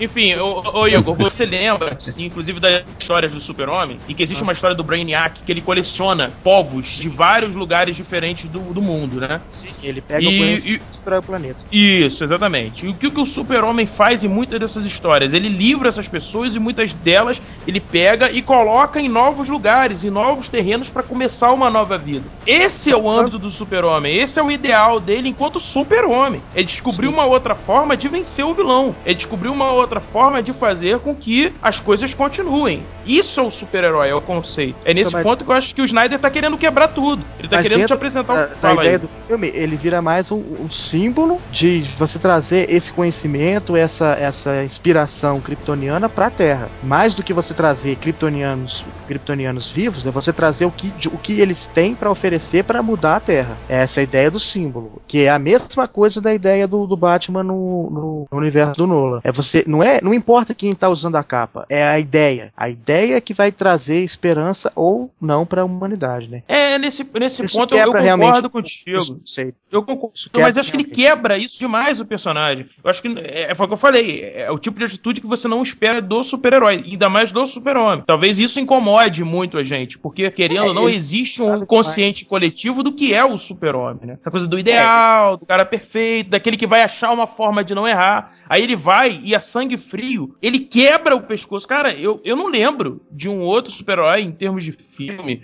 ou, fa- dessa forma. Porque tá. É, vamos mas vamos é ser claros. brutal Vamos, o não, peso da ação não vamos ser vai fanboy. refletir nas ações futuras dele, né? O peso Concordo, dessa ação Igor. vai refletir. Perfeito, perfeito. Eu também acho que vai. Mas vamos ser, vamos ser, vamos observar a sequência. Zod estava, obviamente, ameaçando, mas ele estava subjugado, ele estava de joelho, o super-homem estava num, num mata-leão com ele ali, vou, dizer, vou usar esse termo. O Zod dali não tinha mais o que fazer, ele não tinha o que fazer. A única possibilidade dele era realmente ameaçar aquelas pessoas. O super-homem poderia voar, o super-homem poderia simplesmente atordoar ele com alguma coisa, um, um soco realmente muito poderoso na cabeça, enfim, qualquer outra coisa. Quebrar o pescoço do cara, É, sei lá, esse- eu achei muito ato pesado, mas. Esse ato extremo trabalha a dualidade. Existe, assim, não, não era a única solução, tudo bem, mas pode ser uma solução de alguém inexperiente, né? É, tem uma história em quadrinhos chamado que é tão engraçado sobre a verdade, justiça e o modo americano. Foi publicado em 2001, se eu tô bem lembrado, que aparece uma, uma trupe de super justiceiros que eles são assim totalmente opostos ao Super-Homem, né? Eles, eles eles matam os bandidos sem sem dar nem piedade e tal, e eles desafiam o Superman para se assim para mostrar que eles seriam a próxima evolução do, do né, dos, dos justiceiros. Aí quando ele começa a enfrentar o, o, personagem principal que chama Manchester Black, ele consegue manipular a realidade e tal. Daí ele fala.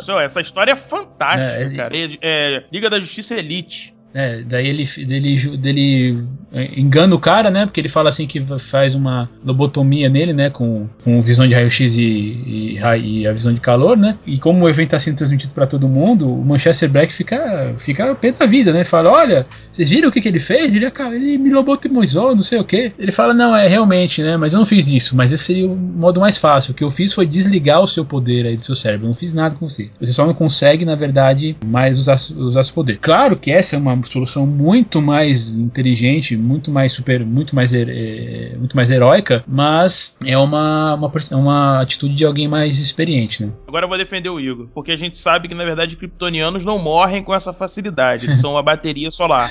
É. Então o Zod pode ter morrido, mas na verdade não ter morrido, se é que vocês me entenderam. E outra coisa, né, essa coisa dele ser, de ele falar assim, ah, eu sou, eu, meu legado assim é defender a vida kryptoniana, né, defender a raça kryptoniana, tem a ver também com aquele personagem que é o Erradicador, vocês devem lembrar dele. Sim. É, é, sim. é, o, é o projeto de ele é uma máquina e o projeto de vida dele é isso. Vamos ver, né? Vamos ver. É, eu quero saber como eles vão fazer isso, porque isso tem que ser aproveitado de alguma forma. Tem, isso não pode ter sido, isso não pode ser gratuito, entendeu? Porque se eu foi gratuito, vai não, mais, né? Bruno. Pô, é, tem um se... Nolan ali, cara. Não, é, é isso. Criar aí. Eu acho que vai aproveitar mais dentro da, da, da forma como ele vai, vai agir na, nos próximos filmes, como ele vai agir diante dos inimigos, como ele vai agir diante da humanidade. É, é isso que eu quero ver, entendeu, Igor? É exatamente isso que eu quero ver eles explorar. É exatamente Mas, isso que eu quero ver ser a discussão, entendeu? Vamos ver, aí, vamos ver.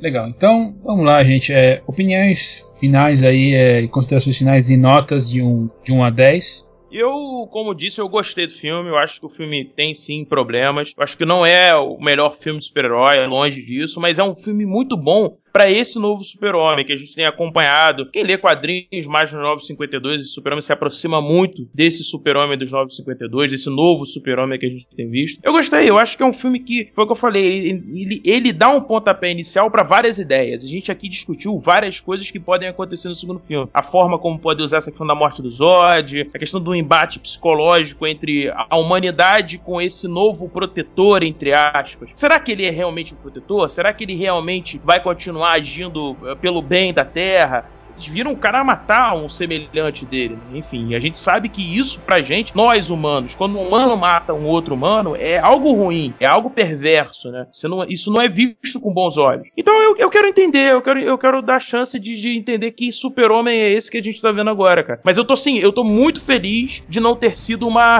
uma apenas pegar as ideias do Donner ou do Singer e reformular e não, não, não, não. É criar realmente um novo conceito desse herói. E isso eu acho legal. Ideia do do Singer, você falou de sacanagem. Né? Não, é. A ideia do Singer era dar o retorno do, do o Singer fez homenagem. O Singer fez a homenagem, né? O filme, do, o filme do Singer é uma homenagem. E uma nota de 1 a 10 aí? Uh, cara, eu daria 8. Eu acho um bom filme. Você, Angelo.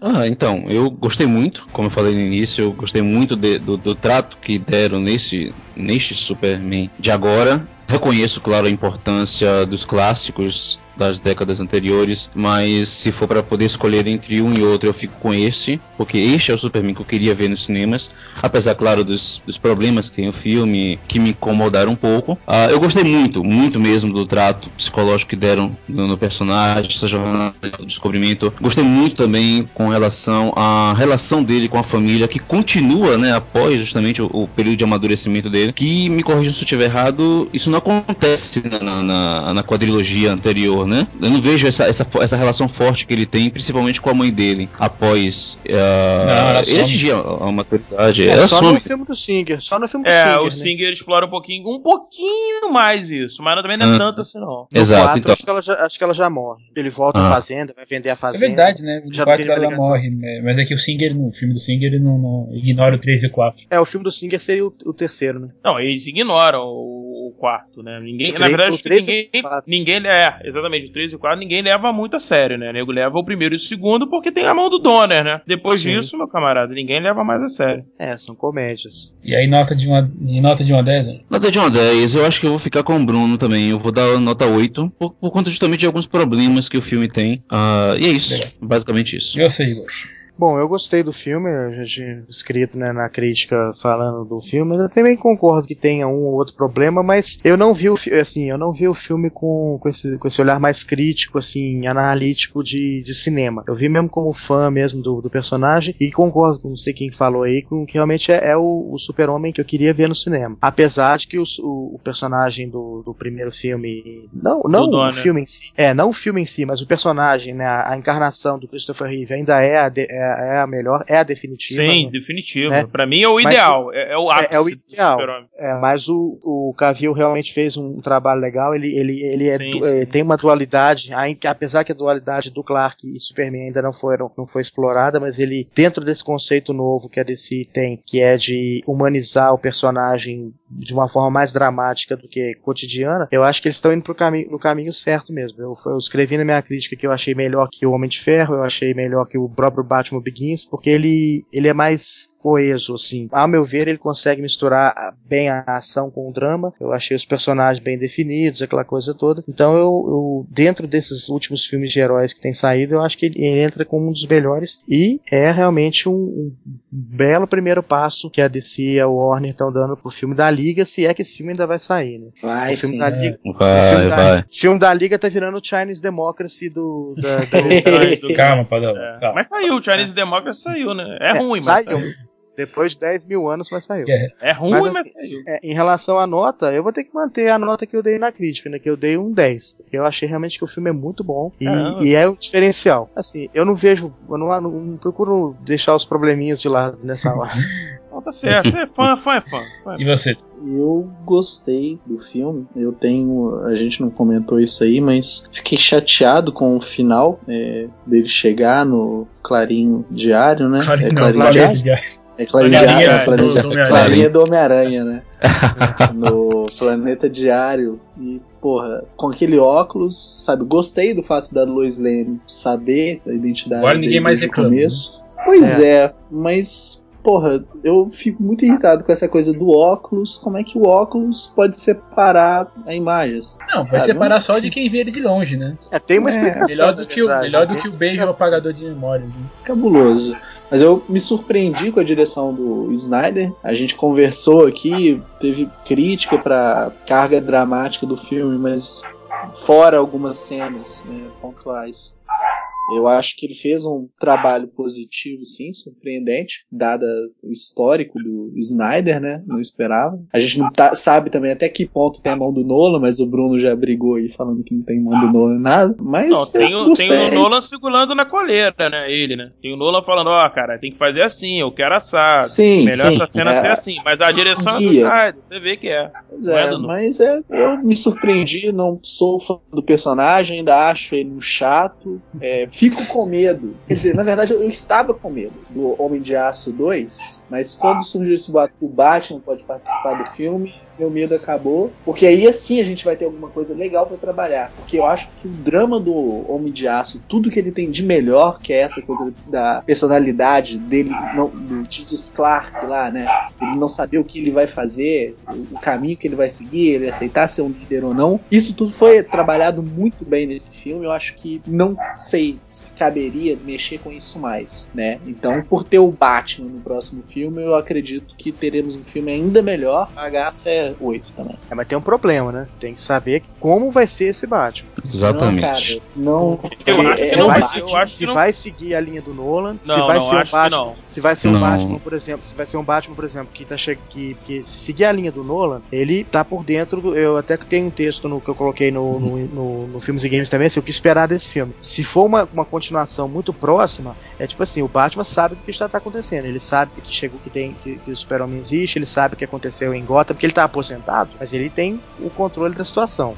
Agora, se for um Batman renovado, tem que saber que caminho que é. Se vai ser um- um- uma história passada bem mais tempo no futuro, pra ser um Batman mais já conhecendo o Super-Homem. Então depende de como esse Batman vai ser Cara, ô Igor, história. eu acho que eles. Saca aquela coisa de usar um pouco do que, que a gente viu no Nolan, mas não usar nada? Saca? Tem como entender isso? Eu acho que eles não Sim. vão perder tempo é, explorando a origem do Batman. Não? Não, não, fazer. não, não, não, não, não. Eu falo Não, no não sentido do Nolan, eu falo no sentido do Nolan no final do Batman, o Cavaleiro das Trevas fica sujo. Sim, é, mas eu acho que isso aí vai ser excluído também, cara. Eu não vejo Eu não acho como. não, Eu acho excluir, não. se excluir, Vocês acham que vão reaproveitar? Não, Eu eu, acho acho, que- que vai ser um Batman na linha, na linha narrativa construída pelo Nolan. Mas ele não vai ser o Batman do Nolan, são coisas diferentes. Ele vai ser Sim, um Batman sim. daquele universo que passou por tudo aquilo. Só que esse Aham. Batman que a gente vai ser, vai ver ele um pouco mais fantasioso no sentido de ter mais gadgets, de ser mais diferente. Será ele que tem vai ser ter um mais pouco gadget, mais cara? próximo Sim, do. do... mas vai ser, Cara, mas vai ser Senão ele vai brigar com o. Super-Homem como, cara? Ah, mas ele não vai brigar com o Super. Não, o não Mas é isso que as pessoas estão vai, esperando. Vai brigar. O Snyder disse Eles que vão vai brigar, brigar. eles vão brigar. Como pode isso? Ah, cara. Você nunca leu o Cavaleiro das Trevas? Não, peraí, cara, mas isso é surreal pra mim, né? Não é. Calma, É, calma. não existe. brigar, Vamos, vamos brigar, esperar. Vamos Vai ser doido Primeiro vai demais. ser. Como?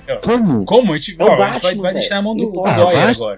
Vai ter algum conceito que vai ter a diferença de, de opiniões, aí eles vão, como, como todo crossover, eles brigam e depois se aliam. Ah, vamos isso é brigar. fato. Ah. Isso é fato. Vai acontecer isso. É muito cedo pra fazer um reboot do Batman, acho, porque o filme já vai sair em 2015. É. Eu acho que sim, que vai ter elementos, como o, o- como o Bruno comentou. Vocês viram o desenho da marca, né? O- a marca do Batman que aparece é ligeiramente diferente. É, ligeiramente não, ela é Muito muito diferente. diferente da marca que É o do- Batman Não, que tá usando é a marca do. Cavaleiro das Trevas. É É, exatamente, é muito parecido com o Cavaleiro das Trevas. Então acho que isso é uma indicação que não vai ser o mesmo, por mais que eu gostaria. Mas sei lá, a gente pode esperar tanta coisa. De repente ele pode falar assim que o Super-Homem, o filme do Homem de Aço se passou entre o, o segundo e o terceiro. E, cara, a gente. Então, Cara, isso eu não me surpreenderia se Não, fosse não, o Bale. acho que não, acho que não. Não me surpreenderia. Se fosse o quê? Não me Também não. Se fosse o Christian É. Bale, não Não, eu também não, Ele mais eu- velho, eu também não, mas é entendendo que já o falou. Bar- o Super-Homem é uma ameaça. Eu não É, me surpreenderia, não. cara. Porque, Eu acho que seria o ideal. porque no fim das contas, o, o, o Sim, Snyder, no dia, no dia seguinte lá da- do anúncio da Comic Con, ele ainda comentou que sim, eles vão cair na porrada. Agora, como vai ser? Caramba. Tá confie, confie, pariu. confie. Não, eu não confio, não- eu não consigo ver o Batman lutando com o Superman. Pronto, ponto final. Você, já leu o Cavaleiro das Trevas? Não, eu nunca li porra nenhuma, mas isso não entra na minha cabeça. Então. Isso não entra na minha cabeça. Porra! Não, você nunca jogou Injustice, Velho, não, é cara? o Batman. Não, nunca. Que porra nenhuma. Ô, o Batman vai chegar com kryptonita de voadora no pescoço. Vai, vai, vai, vai, vai dar, vai dar soco no, estômago dele. O, o, Com ah, vai, kryptonita. Olha, se- é, Vai, leia, o- leia o Cavaleiro das Trevas pra você ter uma ideia da. Porra, né? Vê a animação, Ou cara. animação, Pronto, se é. não quiser ler, vê a O, animação. An tá? o Ângelo ficou chateado. chateado. Não, isso vai acontecer, Ângelo. chateado. Todo mundo tá esperando isso. Vai ser uma cena muito parecida com o que a gente viu em Dark Knight. Provavelmente o, Batman usando um tipo de armadura. Ah, talvez Ah, até com tecnologia kryptoniana. É, espera por isso. Vai ser Pô, uma coisa nesse torcendo sentido pelo. Cavaleiro das Vai Trevas. ser uma palhaçada, mas tudo bem. Bom, é, no final das contas, deixa eu falar os meus finalmente aqui do filme. Eu acho que depois de 30 anos, é, a gente finalmente tem um, um, um super-homem digno na história, na, na, na mídia, é, fora, fora quadrinhos. Né? Que eu acompanhei. Cara, Pô, você vai, você vai tirar as aventuras de Lois e Calma, Clark isso assim que eu ia mesmo, falar. cara? Sacanagem. deixa eu falar. né? Sacanagem, eu acompanhei, eu acompanhei tudo, cara. Os quatro filmes, depois as aventuras de Lois, Lois e Clark, quando a Lois apareceu comendo sapinhos lá, o clone, você lembra desse episódio por acaso?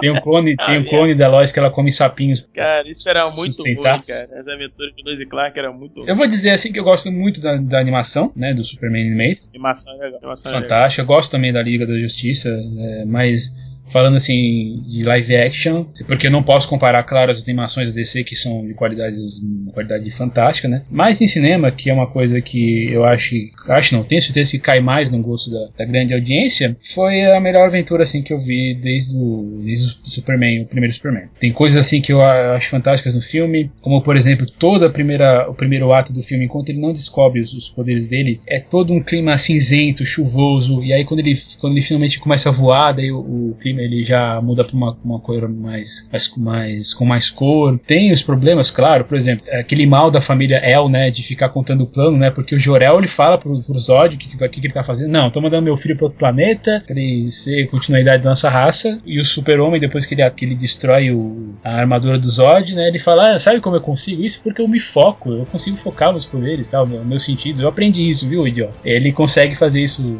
uma hora depois, meia hora depois, ele consegue fazer a mesma coisa. Ah, gosto das momentos especiais pros, pros fãs, como a aparição do Professor Hamilton, da Lana Lang, do Pete Ross, da Alex Corp, da empresa Wayne lá, que, que aparece no satélite. E até as pequenas homenagens, né, que fazem, mesmo do Super é, o Christopher Reeve, né? Aparece no é, filme, aparece, né? Mas é que hora que ele aparece? Então, cara. É quando ele tá Na hora do subindo raio muito- azul lá. do raio azul. É muito difícil, acho que você vai, se você puder dar uma caçada aí em- no Google, tipo Christopher Reeve em Man of Steel, talvez, talvez você ache o GIF. Que é muito difícil É, mesmo, em cara. poucos segundos o rosto do Henry Cavill, a imagem do rosto do Christopher Reeve fica sobreposta dele. Então dá Cara. pra ver que é o Christopher Reeve. Mas é rápido. Então, Na época da filmagem do filme, é, no, no momento final, assim, antes do Clark chegar, que ele chega de bicicleta, lembra? É, Então, tem um momento que o Clark tá passando na avenida, aí tem realmente como se fosse o Christopher Reeve, é, tipo, andando, sabe? é Ele com o um chapéu, os óculos, a aquele mala. terno cinza. É, Pois tem é. uma- Essa foto Mas foi isso não aparece no filme, né? Isso não, é engraçado, eu não vi. Isso deve vir num bônus, extra, alguma coisa assim no, no É. coisa. Mas É, no é- filme, a cena que tem é a cara sobreposta. é, isso vai ser, isso vai ser É uma pena, né? Eu gostaria de ter visto em digital, mesmo que em digital, o Christopher Reeve passando do outro lado da rua, alguma coisa do tipo. É, seria interessante. Eu acho que todo filme do Super-Homem tem que ter uma homenagem ao Christopher É, Reeve. ele- cara. Ele também aparece voando pelo voando ao redor do globo, claro, claro, bem mais bem mais rápido do que o filme original, e tal, né? Mas é tudo bem. E eu acho que no fim das contas é uma aventura que me dá esperança na sequência dos próximos filmes. Tô esperando com ansiedade o Super -Homem, o Homem de Aço 2, eventualmente Pô, todos nós. Todos nós agora. Eventualmente o filme da Liga da Justiça aí em 2017, que seja. Não me, não, me- não me importo de, de esperar esse tempo aí, desde que eu não morra, claro, até lá. Vai não, cara, vai não. e é isso, né? Vamos lá, vamos ver o Super-Homem, vamos ver o Batman no Superman 2. Estou esperançoso porque eu confio, eu confio nessa trupe toda aí. É, o Snyder, ainda como um diretor mediano, eu ainda confio nele. Confio ainda muito mais no David Goyer, ainda muito mais ainda no Christopher Nolan. E eu acho que eles vão dar um jeito de, de fazer esse universo funcionar. Tom Hardy pro Batman. Ninguém falou o nome dele, mas eu. Olha, eu confio mais naquela música que fizeram da Liga da Justiça do que nesse Nossa, Superman cara, que 2, viu, cara? Puta É. que. Aqui, Superman ficou fraco, o pinguim jogou Kryptonita. Pinguim jogo Kryptonita, caralho, essa música já, já, já é uma profecia, maluco. Olha isso, cara. Essa música Mas é verdade, mas é cara. verdade. Lex. Luthor e Coringa roubou o laço da Mulher Maravilha. Essa música já era profética. Já era, tá vendo? Ah, mas é isso aí, valeu pra. Gente, estamos terminando aqui o papo, valeu pela presença de todo mundo, certo? Podem dar seus, seus tchauz aí. Valeu! Né, Ângelo? Opa. Ângelo Costa, fala cinéfilo, acessem lá o site, tá bacaninha, a gente escreve de vez em quando, quando tem tempo agora. Mas é isso aí. É, o Bruno também, do, do Os Cinéfilos. Eu aqui, o Bruno dos Cinéfilos. Acessem lá os cinéfilos.com.br. Não acessem cinemadeboteco.com.br.